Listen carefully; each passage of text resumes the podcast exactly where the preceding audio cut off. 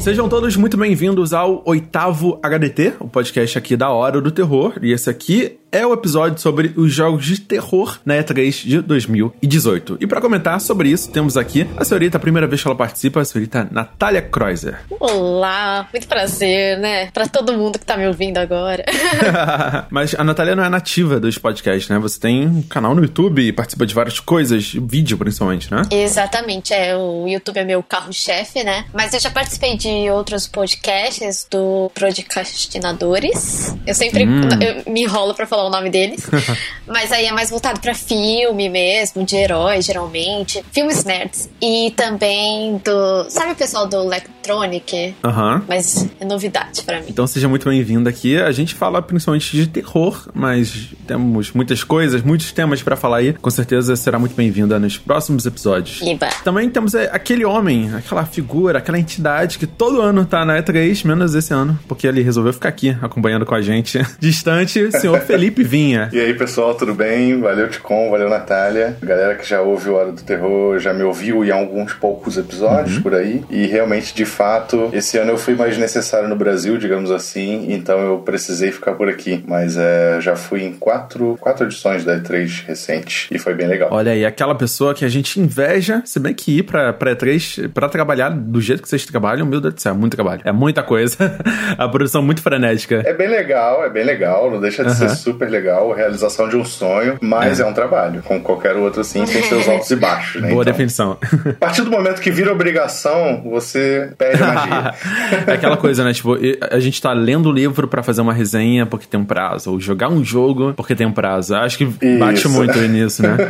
Exatamente. Mas tudo bem, porque a gente vai recomendar aqui, né? A gente assistiu, analisou a E3, as conferências, a gente vai falar sobre três joguinhos, cada um vai recomendar um joguinho aí do gênero terror, ou mais ou menos terror, né? Que tem a temática, pelo menos, que apareceu aí nessa E3 e chamou muito a, a nossa atenção. Depois da vinheta.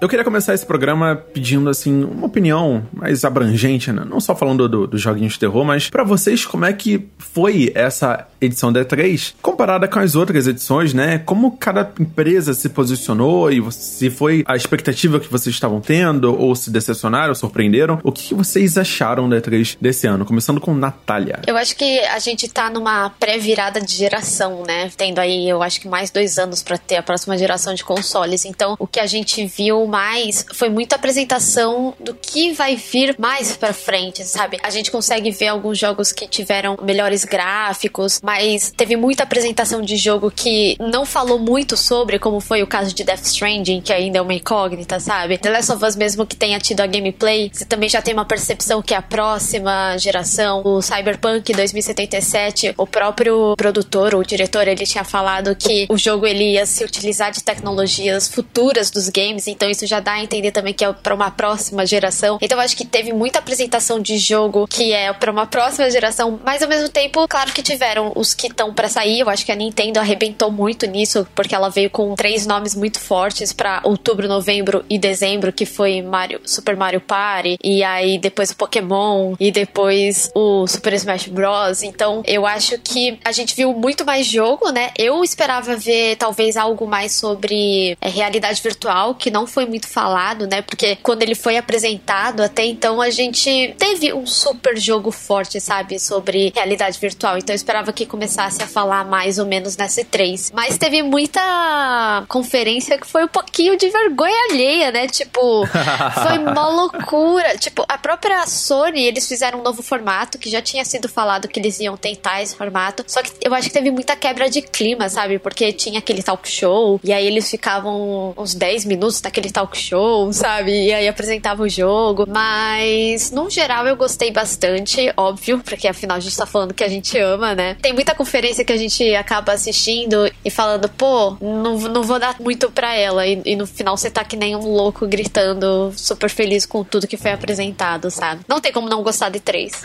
a gente sempre se diverte muito, eu, eu, tento sempre parar tudo que eu tô fazendo. É, na medida do possível, ou dar uma escondida aqui na janela aqui para assistir enquanto eu tô mais ou menos trabalhando ali, né? Né? Meio difícil. a gente fica vidrado. Cara, excelentes comentários e observações. Eu queria também trazer a visão aí do Felipe Vinha sobre a E3. Visivelmente teve muita mudança é, de energia, formato, tentativas, testes. Como a Natália falou, tá, a gente tá chegando no final dessa. caminhando pro final dessa geração, mas fazendo essa transição pra nova. Mas a própria feira mudou bastante, né? Como Vinha, você tem muitos amigos que foram, comentários e conexões lá. Fala também um pouco da sua visão sobre a feira desse ano. Então, não preciso nem falar muita coisa mais, porque ela tá resolvendo muito bem. Muito obrigada. Vou tentar dar a minha visão de quem teve lá no passado e esse ano não, mas reparou algumas mudanças. É porque a, a visão geral a Natália realmente uhum. já deu muito bem. E eu concordo com absolutamente tudo que ela falou. Mas assim, o que eu posso te dizer é o seguinte, em relação ao ano passado e esse ano. Ano passado a E3 ela abriu para o público pela primeira vez, né? Claramente isso foi um freio imenso para uma série de produtoras. Porque, por exemplo, a E3 era só imprensa e pessoal de mercado. Então, quando você vai mostrar um jogo seu para imprensa e para quem trabalha no mercado, o seu jogo vai estar cheio de bugs, porque ele está em desenvolvimento e vai ocorrer algum problema na apresentação. Então, a galera que trabalha e quem é da imprensa entende isso, sabe? Quando vai testar um jogo, quando vai ter um jogo apresentado a portas fechadas, todo mundo entende isso e releva e fala: ó, o jogo está em desenvolvimento e tal. Mas quando você lida com o público geral, né? E aí você tem nesse meio desse público fanboys, galera inflada, que leva lá pro lado da console war e tal. E aí, ano passado, isso esfriou muito a E3. Foi claramente uma edição bem ruim, bem fraca, com poucas novidades, assim, porque as produtoras estavam com receio de mostrar os seus jogos. Por exemplo, o Homem-Aranha, que a gente viu esse ano na Sony, o Spider-Man, ele foi anunciado em 2016 e ano passado ele não estava jogável, né? Então você imagina por quê? Por conta disso que eu acabei de falar. Ele só está jogável esse ano, que já está, digamos assim, 100% mais maduro, né? Tá prestes a sair, que é agora em setembro. Então tá muito mais seguro de você mostrar para o público. Então o que eu reparei esse ano, mesmo não estando lá, foi que as empresas elas estão começando a se acostumar mais com o público e aí elas estão levando um pouco mais os jogos novos para o público jogar nas estações públicas e tal. Então isso realmente foi uma mudança clara, não só de 2016 para 17, mas de 17 para 18 e uma visão assim mais próxima de quem já esteve lá também. Mas em termos de anúncios, cara, eu achei incrível também, porque muita coisa boa foi revelada, apesar de muita coisa ter sido deixado de fora, né? A gente teve aí altas esperanças de ver o Final sim, Fantasy VII, a gente não viu. A gente queria ver mais do jogo dos Vingadores da Square Enix também, que tá em produção já há uns dois anos, a gente não viu nada. Então, teve algumas coisas bem decepcionantes, sim, ainda, mas eu acho que no geral foi uma edição bem melhor do que a do ano passado, só por conta disso que eu expliquei. Muita gente, né, a maior parte das pessoas surpreenderam muito com a apresentação da Xbox, né, Microsoft, porque eles subiram sim. muito o nível de hype e apresentações e seleção de, de títulos. Foi incrível. Como a gente não esperava, né? Foi incrível. A gente realmente não esperava. Eu não sei vocês, mas para mim foi a melhor apresentação da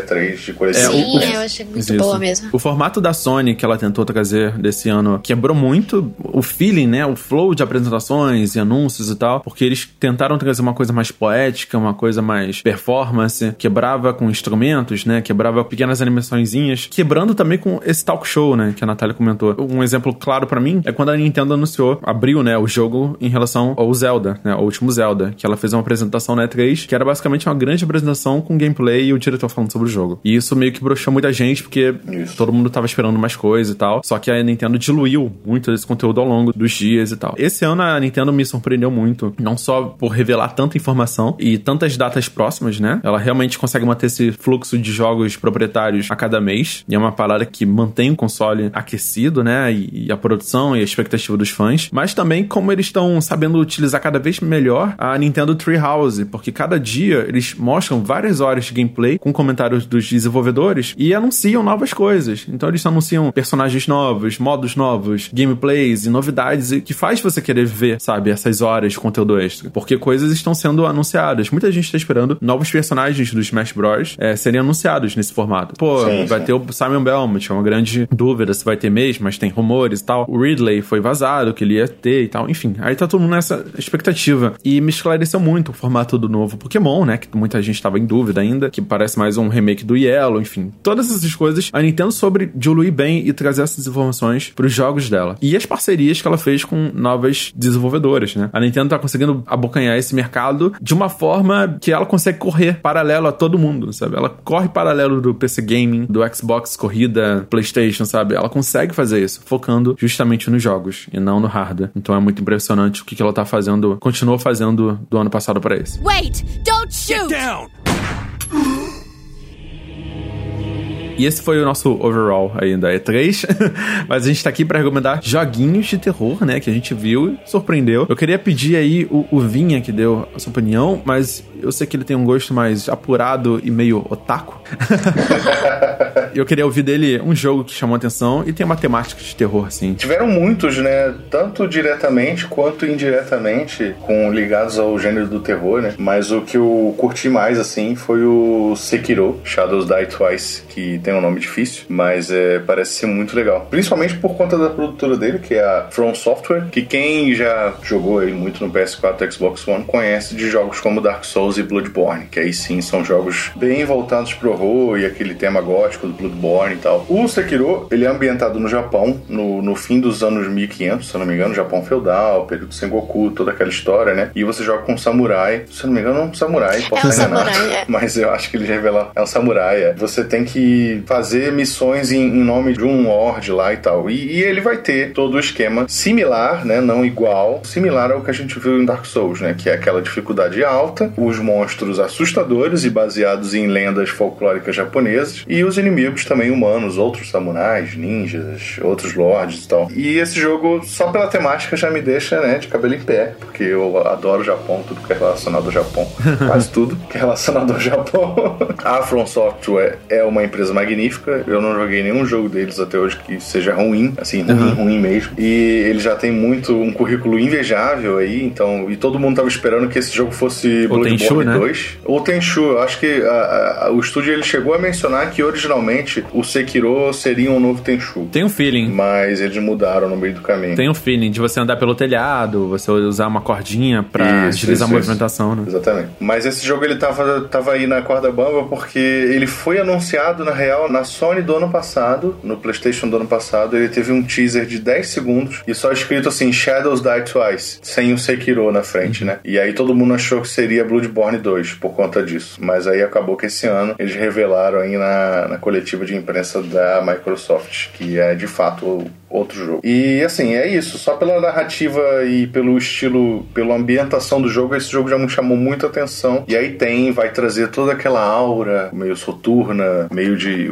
de terror. Vai ter os monstros escabrosos que a gente está acostumado nos jogos da From Software, entre outras coisas. Se você quiser ficar de olho num jogo promissor, não sei se é bom, né? Porque eu não joguei, mas é um jogo promissor que sai ano que vem para PS4, Xbox One e PC, que lança, né? O Call of Duty, que lança outros jogos aí muito famosos, badalados, vai lançar, vai apostar numa marca nova, né? Mas a, a From Software tem muito disso, eles lançam com outras editoras, né? Muitos jogos. Tem jogo que saiu pela Bandai Namco, tem jogo que saiu pela Sony e por aí vai. Tem um outro jogo que eles vão lançar com a Devolver, uhum. que é um remake de um jogo antigo deles, Metal Wolf Chaos, se eu não me engano, e agora eles vão lançar isso pela Activision. Então fiquem de olho, Sekiro Shadows Die Twice. Maravilhoso. Sobre ele, eu gostei muito do gameplay, né? Foi mostrado durante a 3. Ele é bem fluido, ele parece sim, bem mais sim. frenético do, comparado com os outros jogos da franquia, principalmente pelas mecânicas. Ele está sendo testado lá pelos jornalistas, esses textos e vídeos que a gente viu de lá, mas curiosamente esse é um jogo que não está no show floor, não está disponível para o público jogar e nem para os jornalistas dentro da feira. Quem está testando ele tem que sair da E3, ir em um prédio Caramba. ali perto, onde está instalada Caramba. a Activision. É, os testes estão sendo feitos fora. E aí tem uma sala dentro de um prédio da Activision, onde um hotel lá que eles estão instalados, e você entra só para jogar Será que isso tem a ver com o que você falou lá dos jornalistas e. É muito provável, é muito possível, porque ainda que esse ano tenha melhorado bastante essa situação, ainda tem muito jogo que está em estágio bem inicial uhum. de desenvolvimento. Então eles,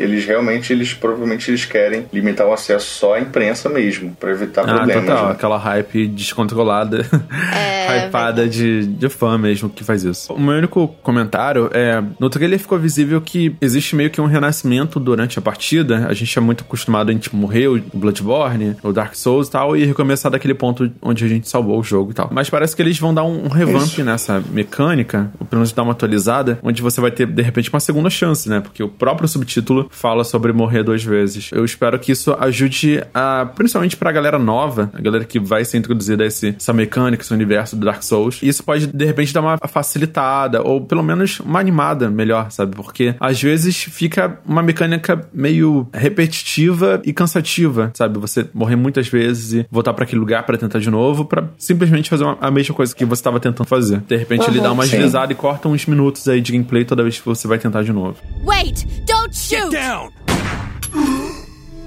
Natália, traga o seu jogo, por favor. O meu jogo é puro hype. é The Last of Us Parte 2. Que nessa vez, né, o jogo vai se passar 5 anos após o primeiro jogo. E também 25 anos após a epidemia começar, né? Cara, eu tô muito querendo jogar. A gente pôde conferir a 11 minutos de gameplay, se eu não me engano. Que nem eu tinha falado, né, na introdução. O jogo, ele tá muito maravilhoso, né? Ele teve mudança na engine também, que fez com que se tornasse tornasse mais realista, né? Tanto que nessa apresentação da gameplay, os movimentos de furtividade dela estão muito perfeitos, estão bem reais, assim, tipo, quando vem a flecha, a forma que ela desvia, sabe? É bem real ao que uma pessoa natural, né? Uma pessoa, um ser humano teria. Então, tiveram modificações na mecânica do jogo. Agora também os inimigos humanos, né, ao longo da fase, eles têm tipo uma tecnologia que eles conhecem melhor o local, então é mais fácil também de te achar, sabe? Então, o jogo tá mais difícil. Eu fiz um vídeo comentando sobre ele, inclusive eu até comentei que ele estava mais intenso, né? Justamente por essas questões. E os mapas estão maiores também, né? Tem essa diferença. E dessa vez você vai jogar com a Ellie, né? Você chegou a jogar com a Ellie no DLC do primeiro? Não, eu não cheguei a jogar DLC. Inclusive, estava vendo agora na PSN em promoção.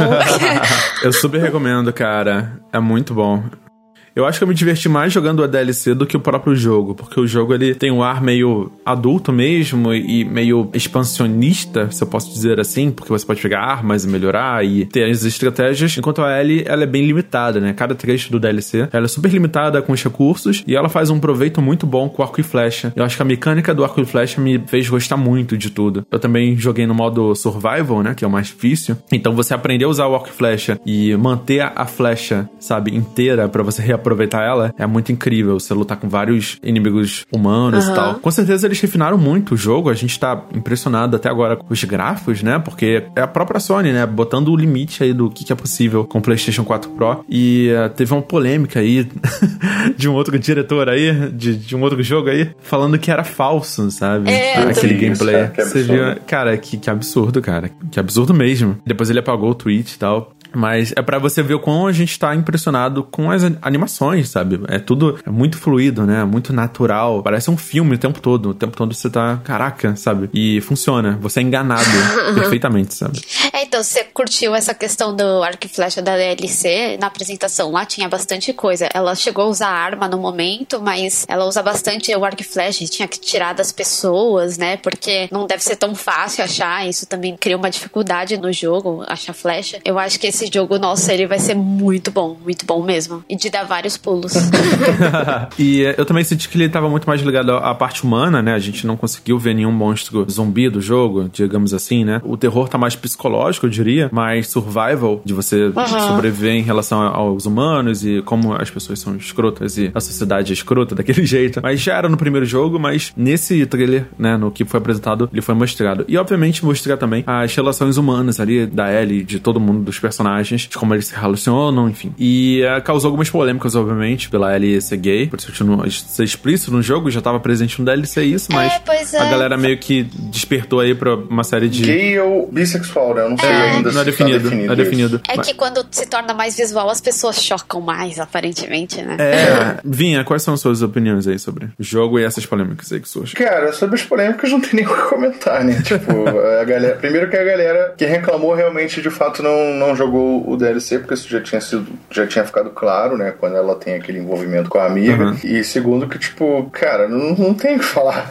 sabe? É, é uma coisa normal, considerada normal hoje em dia. E quem reclama disso em videogame, principalmente, cara, o público do videogame deveria ser um público mais mente aberta, mais a, aceitar mais coisas, né? Mas, infelizmente, o nosso meio também está contaminado de maçãs podres. Não tem nem o que falar, a não ser lamentar, infelizmente, e, e deixar rolar, né? Porque essas pessoas não vão mudar o pensamento, infelizmente. Raras são as que vão mudar alguma coisa. É. Exatamente. Mas em relação ao jogo em si, cara, tá fantástico. É, The Last of Us não é meu jogo favorito, assim, de PS3, de PS4. Eu acho muito bom, muito bonito. bonito, mas é inegável que a demonstração que eles, que eles revelaram lá na coletiva da Sony tava fantástica, fantástica, fantástica. E em relação ao beijo ainda, o que eu quero destacar, que eu vi muita gente falando no Twitter também, é que eu acho que esse foi o beijo mais realista que eu já vi num é... videogame até agora. Com certeza, com certeza.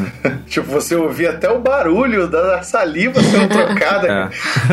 É. Rapaz, tava, tava um negócio muito caprichado. Os caras fizeram uma parada bem humana, assim, saindo um pouco do Uncanny Valley, né, que a galera fala, uhum. que é o Vale da Estranheza, quando você vê um boneco 3D agindo como humano. Tava muito realista mesmo, não só em gráficos, mas em, em som, em movimento do músculo da boca, da bochecha da pessoa, quando uma pessoa beija de fato. Os caras capricharam e não foi à toa. Foi para chocar, foi para deixar a galera de orelha em pé mesmo. Foi provocativo para ter as críticas de fato, porque realmente foi realista. Era um beijo normal, como você vê em qualquer lugar, assim, quando duas mulheres se beijam. E de fato foi uma representação extremamente fiel da realidade. Eu acho que o beijo mais realista que eu já vi num jogo até hoje. é, e eu acho legal dessa cena também é que dá um contraste, né, pro jogo, em que é, realmente, como o Ticon tinha falado das relações humanas, né? Aí você tem um momento mais tranquilo ali, do pessoal festejando e tudo mais. Outra coisa legal também que vale a pena falar sobre essa cena, a gente não sabe muito sobre o Joel, né? E aí isso. o cara que fala com ela, ele chega e fala assim: o velho, sei lá o quê. Então, tipo, isso também pode ser uma dica de algo relacionado a ele. Então pode ser que a gente veja algo com ele jogando o jogo realmente. Eu acho que eles não vão revelar tão cedo sobre ele, mas vale o comentário. Teve o primeiro teaser, né?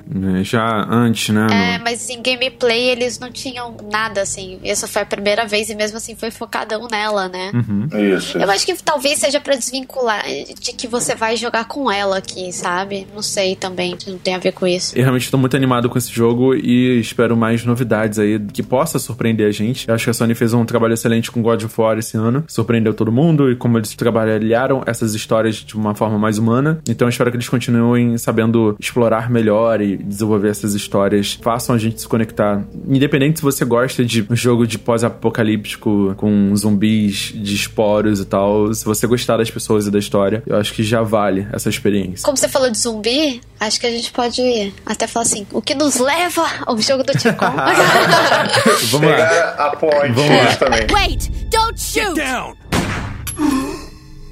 E se você sentiu falta da gente falar de zumbi até agora, né? Não se preocupe, porque o meu jogo que eu estou trazendo aqui hoje é Resident Evil 2 Remake, tão aguardado, tão pedido, tão solicitado aí pela galera fã da franquia. Quando saiu Resident Evil 5, né? Foi aquela ação, aquela loucura na África. Eles tentaram se redimir lançando Resident Evil 6, né? Com o Leon, a parte mais de terror. Aí outra parte era mais ação, metralhadora, com Chris Redfield. Cara, foi uma suruba. No sétimo jogo da franquia, que bateu o recorde de vendas e eles descobriram que a galera realmente queria mais terror, cara. eles, não, queriam, eles não precisavam abrir para um público maior botando ação pra cacete, porque a galera da ação tinha muita opção já, né? Então eu vou falar, pô, esse jogo aí de terror, eu acho que dá pra ser só terror também e a galera vai comprar bastante e não vai ter tanto xingamento e crítica como houve. Então, de lá pra cá, a gente teve muito feedback, né? Existia um projeto aí de remake feito por fãs, tava bem avançado, jogável até em boa parte. A Capcom pediu para que eles parassem, cancelassem essa produção, trouxeram essa equipe fã pro desenvolvimento desse novo. Então teve muito input da própria comunidade. E graças a Deus, essa é a primeira visão que a gente tá tendo do jogo. Já teve alguns vídeos de gameplay de 10 minutos, 12 minutos, pra gente ver como é que tá o fim do jogo. E graças a Deus, eles não só revisaram o jogo do zero, utilizando a nova engine do Resident Evil 7, que eles estão utilizando, mas eles trouxeram um ar de novidade pro jogo, porque os personagens, o Leon e a Claire Redfield, eles estão mesmo bem mais jovens, como era na época do jogo, e eles estão muito mais realistas, um pouco menos fantasioso e mais realista no sentido humano e físico da coisa. E você percebe que é um jogo de terror mesmo, assim. Falou bonito. De como? Oi. Alô. Ah, eu achei que ele tinha feito uma pausa, mas. Não, eu acho que ele caiu. voltou, voltou. Ele mesmo. Ah, eu, nossa, que Consegui até elogio. Eu vou trabalhar melhor aí a dicção, cara, porque a oratória aí tá.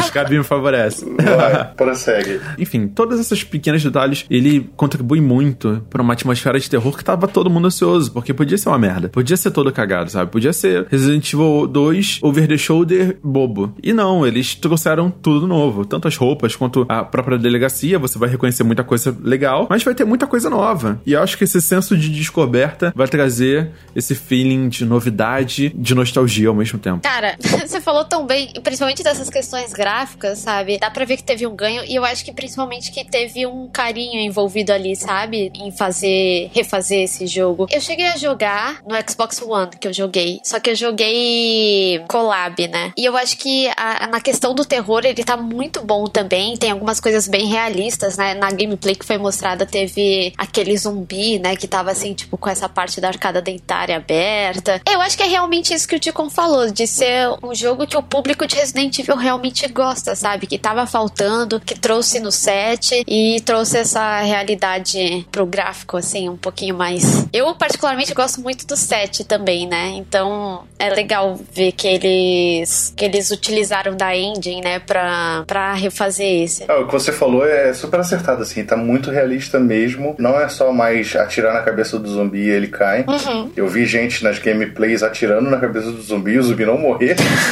assim, realista é uma palavra estranha, né, na hora de a gente tratar de um jogo de zumbi. Sim, Mas, enfim, é. acho, acho que todo mundo entendeu. Aham.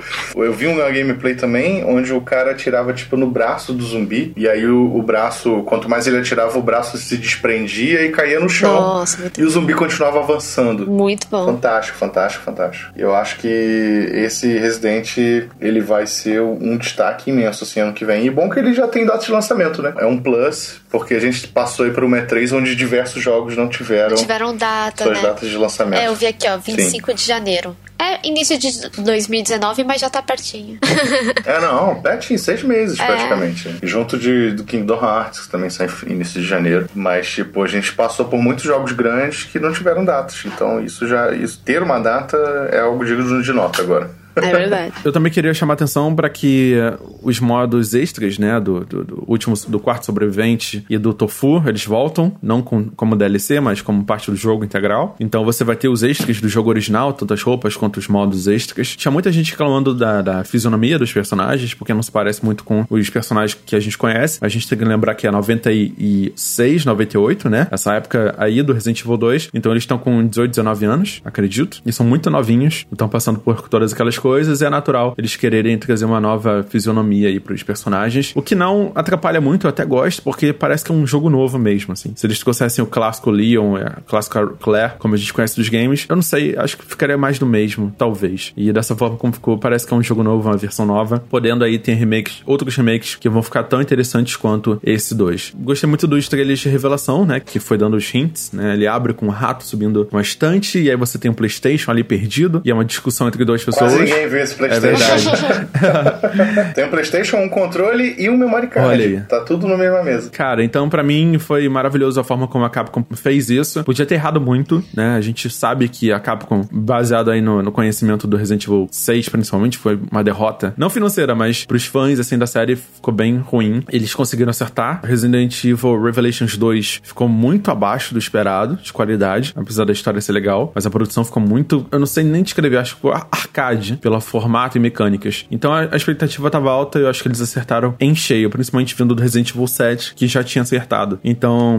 a gente quer ver mais disso, assim. E eu quero ver muito mais. Tô muito animado com Resident Evil 2. Quando revelaram o trailer, eu fiquei tipo aquele meme dos pais que vão ver a, a filha formada e botam você não fez mais sua obrigação. Já viu esse meme? Não. Então tava tipo, então é Capcom, você não fez mais do que sua obrigação em ter mostrado esse jogo. Exatamente. Sabe? Porque, tipo, eles anunciaram o remake do 2 em 2015, mas eles só anunciaram que iam fazer, não tinham mostrado nada até hoje. Tipo, 2016, 2017, 2018, três, Três anos anos. nessa lenga-lenga aí pra gente finalmente ter gameplay e datas de lançamento, pelo menos. né? É, Exatamente. pelo menos tá próxima, né? Sim, sim, tá cada vez mais próximo agora. E eu tô bastante na hype. Eu só vou pedir pra que eles não lancem ele na nuvem pro Switch, como fizeram no Resident Evil 7 no Japão, porque eu acho isso um gimmick bem cruel, eu acho. Eu acho que talvez seja o futuro, sabe? Você pagar uma mensalidade e streamar jogo na nuvem, mas isso é muito limitante no sentido de distribuição, servidores. Então, quando eu vi Resident Evil 7 rodando no Nintendo Switch, eu fiquei meio frustrado, porque o Japão ia ter isso e no Brasil não ia ter. E se tivesse, ia ter um delay fudido e bizarro. Então, é um tipo de coisa que, putz, deixa muita gente, sabe, chateada e me deixa meio frustrado esse modelo. Mas pode ser o futuro. Mas vamos ver, vamos ver o que, aguarda. E é isso, a gente não comentou alguns jogos importantes aí de terror, como Call of Cthulhu, que ficou mais colorido e mais parece um Scooby-Doo. Eu não gostei nem um pouco disso. é, teve o Doom Eternal, que me chamou muita atenção. É, parece ser Doom 2. Parece que vai ser fenomenal. Tem o, o Death Stranding, que merece um, um, podcast só sobre ele, né? Ah, mas tem. É. Sim. Mas vai ter um vídeo de mais informações, né? É, vai ter, o, o- vai ter um vídeo da Natália, com certeza, né? Só sobre ele, quem quiser Vai. ver. Vai ter um link aí Ah, na ótimo. descrição. Tem um Days Gone, que estão dando uma enrolada, que é basicamente World War Z. É, Devil May Cry 5, que surpreendeu todo mundo, né? Que tá maravilhoso. Muitas perguntas sobre. O Dying Light 2, o Fallout 76 e vários outros jogos Metro Exodus são muito incríveis. Tem muito jogo incrível, mas eles caem naquela categoria de, de mundinho pós-apocalíptico. Isso me enfurece um pouco, porque a gente tá tendo uma onda muito grande disso, né? Muitos jogos. Sim. Quando, ah, tudo acabou, só sobra os humanos. E eh, como é que a gente trabalha isso? Então são vários cenários. Isso aí é desculpa pra você fazer um mundo sem NPC, porque NPC dá trabalho de programar. Dá muito trabalho de programar. É mais fácil dizer que o mundo acabou e não precisa criar um monte de boneco na rua. Exatamente. É, o meu último destaque vai pra The Sinking City, que é um jogo de exploração, adventurezão, é, baseado no Lovecraft. Ele tá muito mais legal e promissor do que o próprio Call of Cthulhu, então fiquem de olho, olhem os trailers, vai ser bem legal. Fora outros, né, o Transference, que é um FMV, o Walking Dead da Overkills, que não apareceu na, na feira direito, mas estava lá jogável, e o Vampire, que já acho, lançou já e tá tendo reviews, Lançou semana é, passada. e apareceu também na feira. É meio terrível. É terrível, Eu joguei. é. É. um pouco, é um pouco. E, ah, tem um, um legal que chamou muita atenção, é o Home Sweet Home, que apareceu na feira também, e é um indiezão. A gente dê uma olhada, tá aí comentado. Eu queria comentar um que a gente acaba não falando muito também de jogo indie às vezes, mas teve aquele Sea of Solitude, que foi muito legal. Ah, sim. Ah, e, e pareceu pesadíssimo, assim. Eu fiquei bem empolgada com esse. Muito bem lembrado. Cara, verdade. Sea of Solitude. Ele foi anunciado na EA, se eu não me engano. É. Ele tem uma parada meio psicológica, uma narrativa meio voltada assim pro interior da pessoa. É bem legal. Sim. Wait! Don't shoot! Down! E com essas recomendações todas, eu tô aqui finalizando o episódio. Eu queria agradecer demais a participação da Natália Kreiser aí. Muito obrigada. Olha, gente, se vocês quiserem me acompanhar, eu tenho o Twitter, em qualquer rede social, na verdade, Instagram, Facebook, tudo é Natália Kreuzer. Provavelmente vai estar aí no título, né? Meu nome, sei lá, em algum lugar vai estar. E aí eu tenho o meu canal principal, que é de série e filmes, o Kreuzer, tipo Freud. E agora voltei também com o meu canal de games, que é o Crusher Eu falei bastante de E3. Tem vídeo sobre The Last of Us, que nem eu tinha comentado. Tem vídeo sobre a Nintendo. Vai ter sobre Death Stranding. Não sei quando que vai sair, talvez já tenha saído esse vídeo. Enfim, me acompanhem. Espero que vocês gostem do conteúdo. E claro, obrigada pelo convite. É, você será muito bem-vinda aí em próximos episódios e outros temas, com certeza. Todos os links para as redes sociais, os canais que a Natália produz, estão aí na descrição. Então é só clicar aí se você acessar o site. Também queria agradecer a participação do Felipe Vinha. Parecido com a Natália, se você procurar meu nome Felipe Vinha, Instagram, Twitter, Facebook, você me acha. Hoje eu faço parte da equipe da Legião dos Heróis, onde eu escrevo sobre séries, filmes, games, qualquer outra coisa relacionada. E eu tô voltando aí muito em breve, tá? Com o meu canal sobre quadrinhos, que é o Gibizando, com dois Z's. Eu iniciei ele ano passado, mas dei uma parada porque a vida estava muito frenética. Mas eu retornaria aí com vídeos sobre quadrinhos, insights aí que eu ando tendo com as minhas leituras. Postarei tudo lá, então se você curtir quadrinhos, não deixe de assinar que eu volto logo, ok? E, claro, também, obrigado pelo convite. Sempre que possível, estamos aí para falar de coisas escabrosas, coisas aterrorizantes, coisas que não te deixam dormir durante a noite. Com certeza, com certeza. Temos muito o que falar ainda. E se você, ouvinte, achou que faltou algum jogo, queria comentar mais sobre alguma coisa, vá lá no horadoterror.com e comenta nesse episódio aqui de podcast que a gente vai começar a responder e ler os comentários de todo mundo, interagir com a gente. Muito obrigado a todos pela gravação de hoje e é isso aí. A gente se encontra aí semana que vem. Um abraço. Valeu. Falou, galera. Abraço. Tchau. tchau. tchau.